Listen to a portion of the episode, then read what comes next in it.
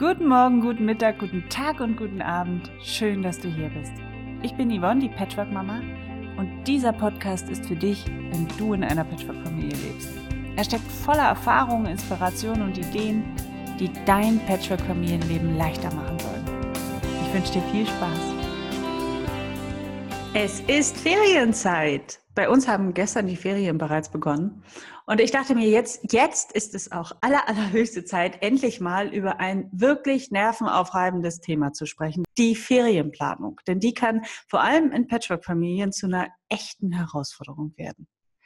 Die erste Herausforderung ist in der Regel äh, die gemeinsame Absprache mit dem Ex-Partner, mit dem neuen Partner, mit dem Arbeitgeber, wann denn alle zusammen einen Termin finden, um gemeinsam Ferien zu machen. Also nicht mit dem Arbeitgeber zusammen Ferien machen, ihr wisst schon, was ich meine.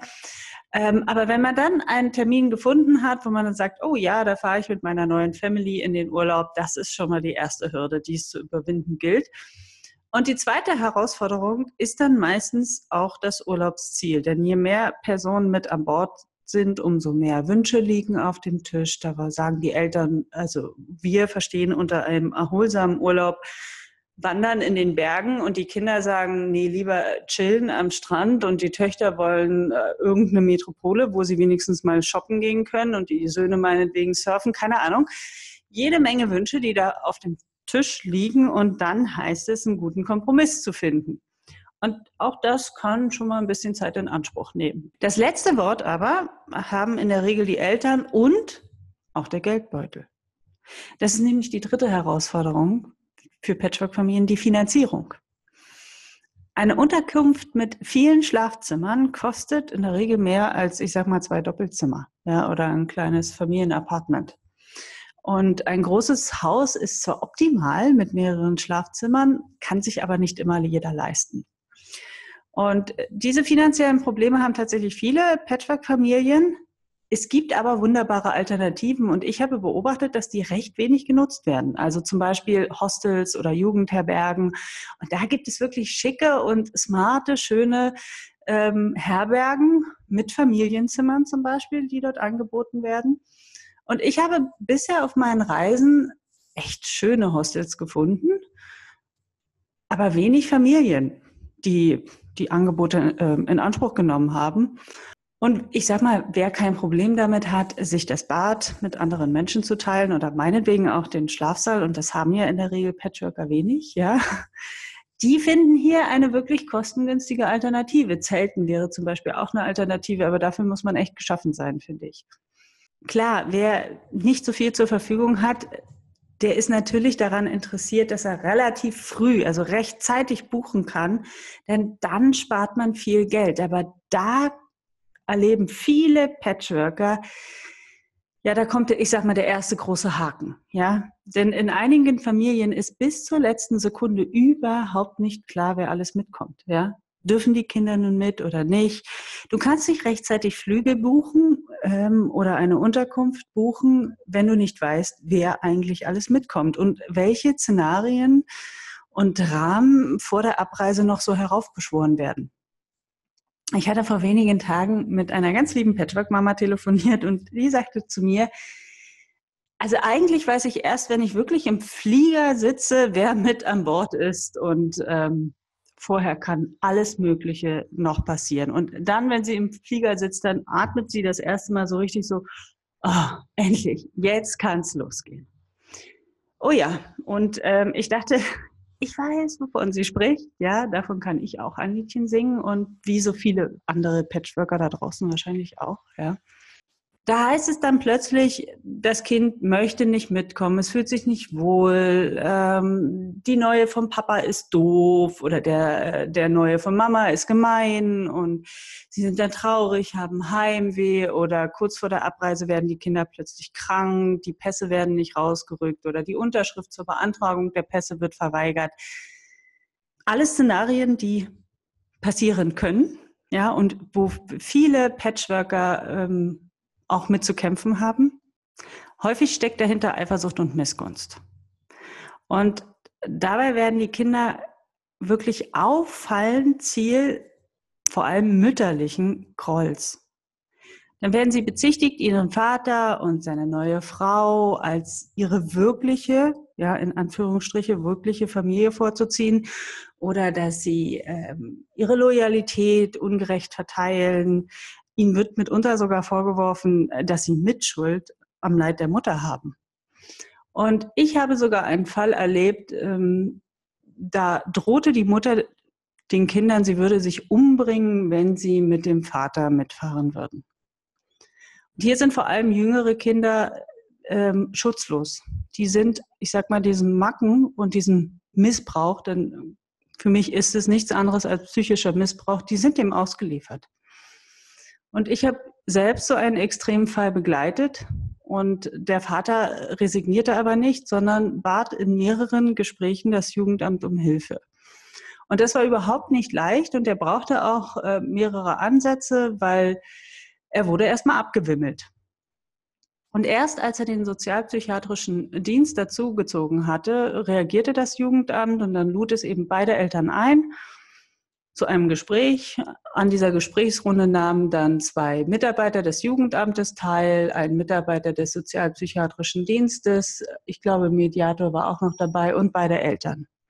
Und in diesem Gespräch wurde der Mutter ganz klar signalisiert, ähm, dass ihr Verhalten Konsequenzen haben kann. Ja, zum Beispiel, dass ihr die Kinder entzogen werden. Und das war für die Mutter erstmal ein Dämpfer.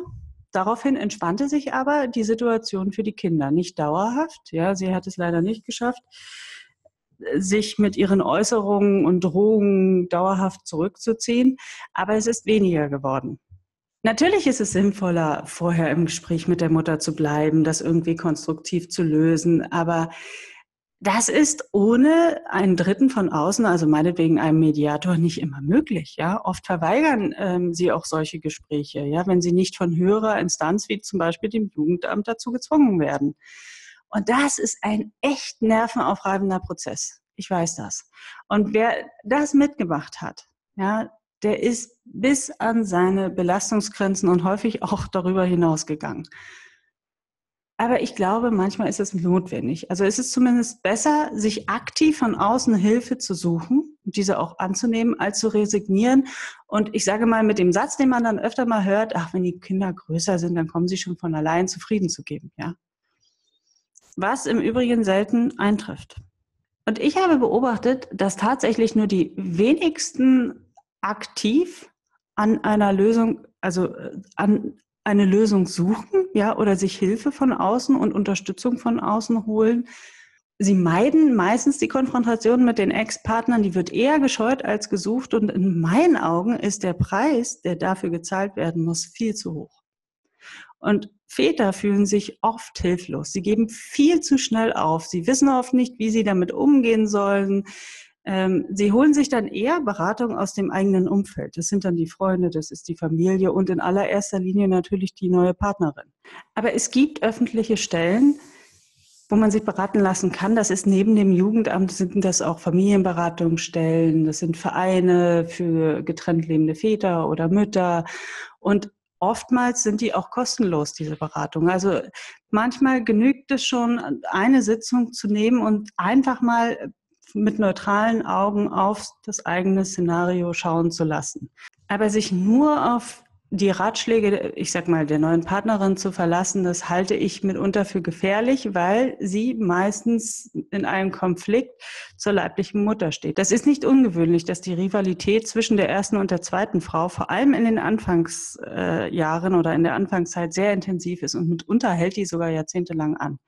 Also die neue Partnerin ist zwar wichtig für einen Austausch, ja, und sie kann auch neue Anreize geben, aber sie ersetzt eben keine wirkliche profunde Beratung. Doch kommen wir mal zurück zum Thema Urlaubsplanung. Wie plant man nun einen Urlaub mit solchen widrigen Voraussetzungen? Und da fand ich den Ansatz von Katharina Grünewald. Ähm, sie ist Expertin für Patchwork-Familien, Psychologin und ich hatte sie in meinem letzten Patchwork-Familienkongress 2018 interviewt.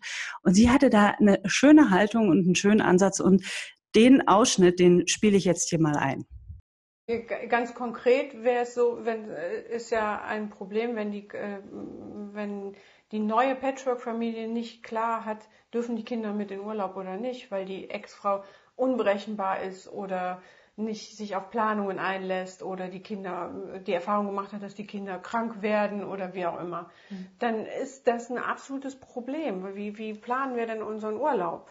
Mhm. Und ähm, dann ist natürlich die Herausforderung, wie kriegt man jetzt ein, ähm, eine Konstruktion hin, wo man diese Unberechenbarkeit äh, möglichst äh, sein lassen kann. Also mhm so lassen kann, sich nicht dafür die, die Frau nicht weiter einschränken oder äh, sozusagen Druck ausüben muss, sondern sagt, okay, es kann jetzt sein, dass die mitkommen, es kann aber auch sein, dass sie nicht mitkommen.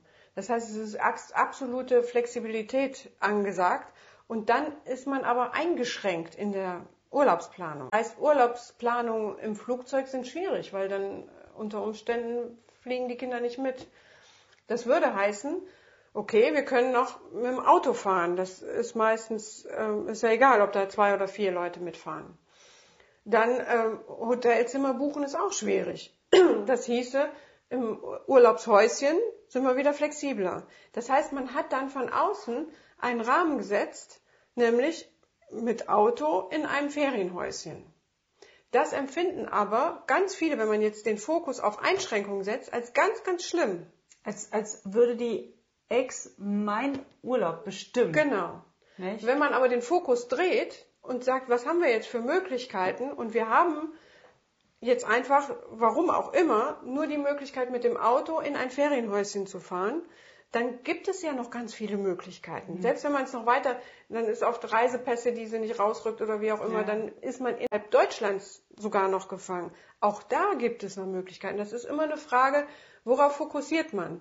auf das, was alles nicht geht und wer dafür verantwortlich ist, oder auf das, diesen Freiraum, den man hat, zu nutzen. Mhm. Und das ist oft schon der ganze Dreh, mhm. dass man dann sagt, okay, dieses Jahr müssen wir einfach in Deutschland mit dem Auto in einem Ferienhäuschen Urlaub machen. Mhm.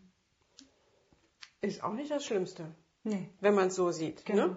Und wenn man damit sich frei macht, weil man hat unter Umständen in diesem kleinen Bereich sehr viel mehr Freiraum, als wenn man jetzt sagen würde, okay, wir müssen, wir können es nicht buchen, wir müssen Last Minute und die Flüge mhm. und die mhm. Hotelzimmer.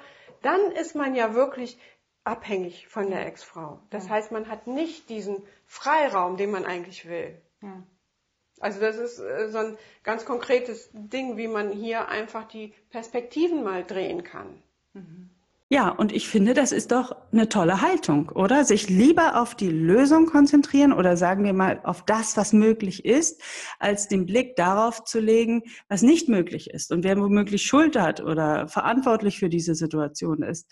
Es ist viel konstruktiver und auch befreiender, sich wirklich auf die Möglichkeiten zu konzentrieren, denn dann wird man sich wundern, was eigentlich alles ja möglich ist. Und wer es dann geschafft hat und mit allen Kindern im Auto oder im Flieger sitzt und der atmet dann erst einmal richtig auf und hofft natürlich auf einen friedlichen, harmonischen und voll, freudvollen Urlaub mit allen zusammen. Tja, das wäre schön und das ist auch wirklich wünschenswert. Doch leider ist das ja, auch manchmal ein bisschen realitätsfremd. Denn vor allem Kinder, die wissen, dass deren Mütter zu Hause furchtbar leiden, die stecken in einem fetten Loyalitätskonflikt. Dann werden aus dem Urlaubsparadies heraus Nachrichten an die Mama geschickt, in denen sie behaupten, wie sehr sie die Mama vermissen, wie gemein ähm, die neue vom Papa ist oder wie blöd hier alles ist, dass sie traurig sind, dass sie viel weinen, dass sie es kaum erwarten können, endlich wieder zu Hause zu sein und solche Geschichten. Tatsächlich jedoch beobachtest du, dass sie in der gesamten Urlaubszeit keine einzige Träne vergießen. Sie sind meinetwegen quietschvergnügt, haben viel Spaß, können unbeschwert lachen, Zumindest so lange, wie sie außer Reichweite ihres Handys sind. Und man, nun kann man sich natürlich wahnsinnig darüber ärgern, über diese falschen Behauptungen, ähm, meinetwegen auch über diese mangelnde Dankbarkeit gegenüber dem, was die Kinder dort alles geboten bekommen oder, oder man sieht einfach großzügig darüber hinweg. Und ich habe mich ehrlich gesagt lieber dafür entschieden. Denn ich meine, die Kinder haben die haben es doch sowieso schon schwer genug, ja? Die haben es mit einer solchen Mutter im Nacken und diesem ständigen Loyalitätskonflikt wirklich schwer. Also warum sollte ich jetzt auch noch die beleidigte Leberwurst spielen? Denn letztendlich haben all diese Nachrichten sowieso nichts mit der Qualität der Beziehung zu tun, die ich zu ihnen aufgebaut habe, sondern die haben einzig etwas mit der Beziehungsqualität zwischen Mutter und Kind zu tun. Denn all diese Gefühle, das muss man sich mal vorstellen, diese Gefühle, die dort wachgerufen werden, wenn, wenn man diese Nachricht schreibt oder wenn man eine Antwort erhält, das sind ja keine positiven Gefühle, ja, die, die sind schwer, die machen traurig, die bedrücken und die werden in Verbindung zur Mutter gesetzt doch nicht zu dir oder zu mir oder in welchem Fall auch immer. Ja? Von daher kann man sich dort getrost zurücklehnen. Sobald ich mit dem Kind alleine bin, ist alles super. Und natürlich muss das Kind der Mutter diese Nachrichten schreiben. Jetzt stell dir mal vor, was wäre denn, wenn das Kind das nicht täte, wenn es sagen würde, Mama, es ist so toll hier, es ist alles super. Stell dir diese Szenarien mal vor, die dem Kind ausgeliefert ist, wenn es nach Hause kommt und erzählt, wie toll und wie schön alles wäre. Es muss diese Nachrichten schreiben, um von der Mutter liebevoll und tröstend empfangen zu werden, wenn es nach Hause kommt. Es ist ja von der Mutter abhängig, erst recht, wenn es dort wohnt. Ja? Und es hat genug damit zu tun, die ganzen schönen Erlebnisse und all das, was es ähm, im Urlaub erfahren hat, zu verheimlichen, ja, sich nicht zu verplappern. Und das ist schon schwer genug, finde ich. Also betrachte diese Nachrichten oder Anrufe oder was auch immer dort aus dem Urlaubsparadies heraus an die Mutter geschickt wird, als Schutzreaktion. Die Kinder möchten ihre Mütter besänftigen und befrieden. Und dann erzählen sie ihnen genau das, was sie hören will. Und als ich das erkannt hatte, habe ich es vermieden, meine Bonuskinder mit meinen Befindlichkeiten dann auch noch zu belasten. Das ist mir zwar nicht immer gelungen, aber letztendlich hatte ich keine andere Wahl, als mich so erwachsen wie nur möglich zu verhalten und großzügig darüber hinwegzusehen. Das ist nicht einfach. Ich weiß das. Und manchmal möchte man am liebsten aus der Haut fahren, weil es sich so wahnsinnig ungerecht äh, anfühlt. Ja, aber ich bin mir sicher, am Ende zahlt jeder seinen Preis. Im Leben gleicht sich immer alles irgendwie aus. Dafür brauche ich nicht zu sorgen. Das ist nicht meine Aufgabe. Das ist in dem Moment, wo man damit hautnah zu tun hat, ein schwacher Trost, das weiß ich. Aber was mir in solchen Momenten immer geholfen hatte, war, wenn ich wirklich aktiv etwas für mich getan habe. Also was mir dann nicht hilft, ist, wenn ich auf dem Sofa oder auf dem Liegestuhl im Urlaub liege und dann darüber grüble, sondern wenn ich wirklich dann denke, okay, jetzt ist es Zeit, etwas für dich zu tun. Und zwar nur für dich. Und das hat dann oberste Priorität und das wird dann auch getan. Und das tut einfach wahnsinnig gut. Also das war so meine Strategie, damit dann umzugehen und meine Gedanken irgendwie abzulenken. Also ich kann dir nur raten, nimm das Ganze bloß nicht persönlich und sei großzügig. Und klar, vermutlich wird das Kind nach dem Urlaub vielleicht sogar tatsächlich heulend in die Arme der Mutter fallen, weil es die, seine Mutter vermisst hat. Und selbst wenn es dieses äh, Verhalten nur vorspielt, ja, das ist doch gut. Zum Glück können Kinder solche Schutzmechanismen aufbauen, denn sie würden ja sonst drohen, an diesem ganzen Missbrauch zu zerbrechen. Und wenn das Kind dann weint in die Arme einer solchen Mutter fällt, ist die Mutter beruhigt, die Mutter ist besänftigt, sie tröstet das Kind, kümmert sich um das Kind und dann kann sie meinetwegen äh, sich an ihren schadenfreudigen Gedanken so richtig satt laben. Das sei ihr ruhig gegönnt. Ich meine, letztendlich, was kümmern dich ihre Gedanken? Ist doch wurscht, was sie denkt. Hier hilft es wirklich, sich ganz klar davon zu, zu, zu distanzieren und seine Gedanken wirklich auf freudevollere Themen zu lenken, anstatt sich stundenlang, ich sag mal, mit diesen dunklen Themen zu beschäftigen oder sich damit zu quälen sogar noch. Denn letztendlich wirst du das Verhalten, das diese Frau dort an den Tag legt, niemals ändern können. Du kannst nur deine eigene Haltung dazu ändern und lernen, dich auf das zu konzentrieren, was dir wirklich gut gelungen ist oder meinetwegen, was du alles in deinem Leben noch kreieren und verwirklichen möchtest. An solche Dinge zu denken macht viel mehr Freude, viel mehr Spaß und lenkt den Fokus auf Positives. Aber ich sag mal, auch ohne solche Nachrichten oder ohne eine solche Mutter im Nacken kann es in einem Urlaub zu Konflikten kommen. Denn gerade weil man viel zusammen ist, dauerhaft aufeinander hockt, was man im Alltag ja nicht immer unbedingt tut, ja, 24 äh, Stunden am Tag zusammen zu sein, was im Urlaub im Übrigen auch nicht unbedingt ratsam ist. Da kann man ruhig sein, vor allem älteren Kindern ruhig auch viel Freiraum eingestehen und ähm,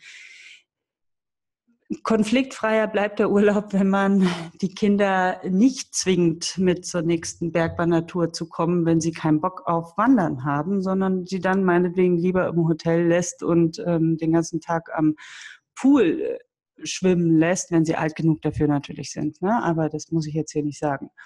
Gerade weil man viel zusammen ist, können lang verschwiegene Konflikte dann an die Oberfläche kommen.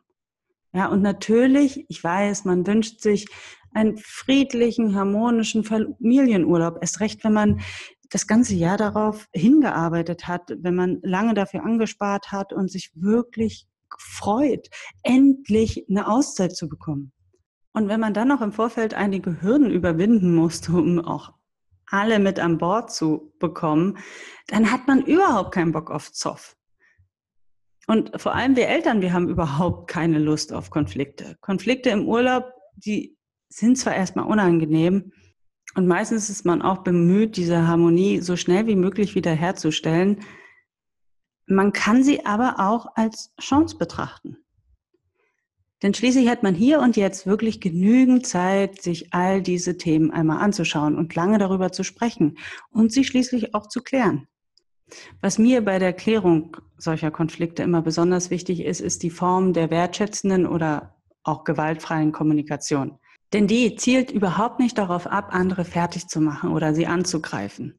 Ja, du musst dir vorstellen, wenn du in so einem Konflikt sitzt und dann sagst, du machst aber immer und immer bist du, dann ist das ein Angriff. Und ein Angriff erzeugt immer Widerstand. Und dann ist der Weg blockiert für eine gemeinsame Lösung, ja, oder Klärung des Problems.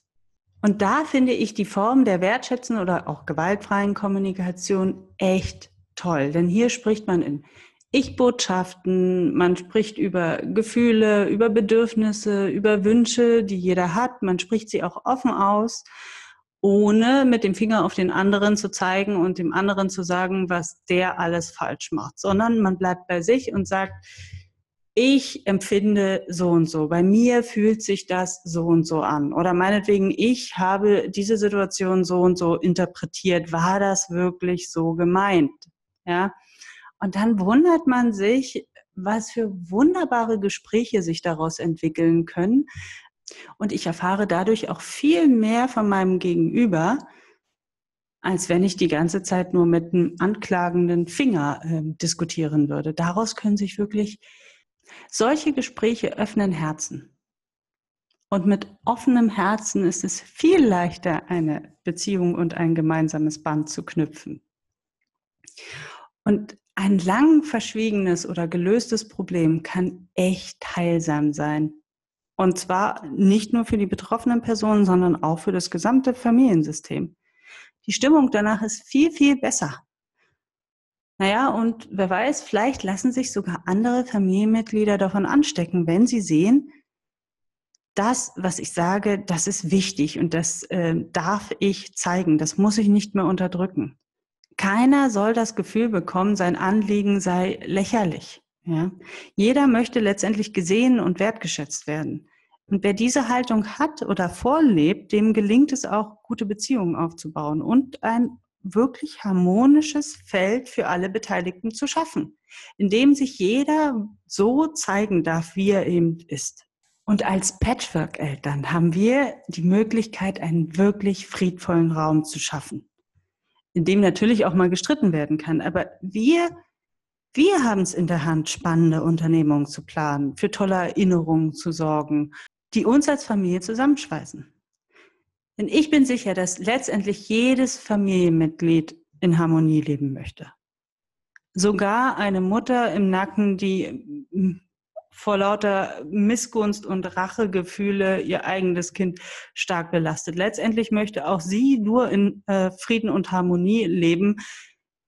weiß sich aber nicht anders zu helfen als mit den Mitteln, die sie dort äh, eben dann gerade nutzt. Also, ich wünsche euch ganz, ganz viel Geduld, Gelassenheit und natürlich einen schönen Urlaub mit wunderbaren gemeinsamen Erlebnissen, die ihr schaffen und kreieren könnt. Und ich hoffe, dass diese Erlebnisse und diese Erfahrungen eure Herzen wirklich verbinden und dass man zusammen auf etwas Gemeinsames, was man gemeinsam erlebt hat, zurückschauen kann, sagen kann, oh, das war geil und das war schön und das machen wir nochmal.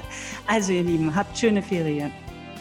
Wenn dir der Podcast gefallen hat, dann freue ich mich auch, wenn du dir ein bisschen Zeit nimmst und bei iTunes bestenfalls eine 5-Sterne-Bewertung hinterlässt und mir vielleicht auch etwas schreibst, eine Rezension. Ähm, schreib mir deine Kommentare oder eine persönliche E-Mail an yvonne at patchworkmama.de. Ich freue mich auf dein Feedback und bis hoffentlich bald. Tschüss!